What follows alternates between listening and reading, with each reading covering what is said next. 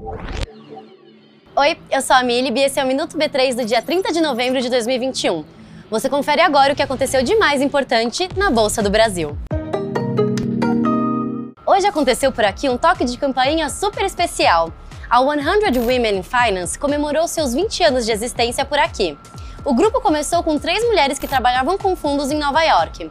Atualmente, já são mais de 15 mil membros. A iniciativa é focada em apoiar mulheres que trabalham no mercado financeiro.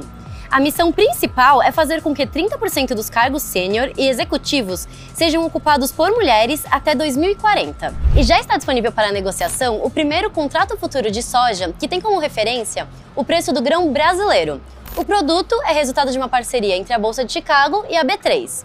O mercado futuro é uma opção voltada para investidores mais experientes.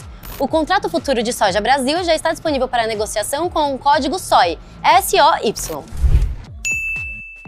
E o Ibovespa B3 fechou a terça-feira em queda, de 0,87%, aos 101.915 pontos.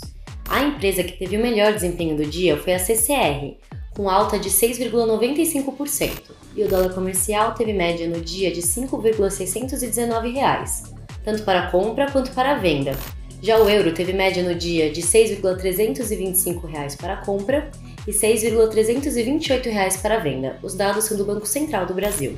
O Minuto B3 vai ao ar de segunda a sexta-feira no B3Cast, nas nossas redes sociais e em tvb3.com.br. Boa noite, bons negócios e até amanhã!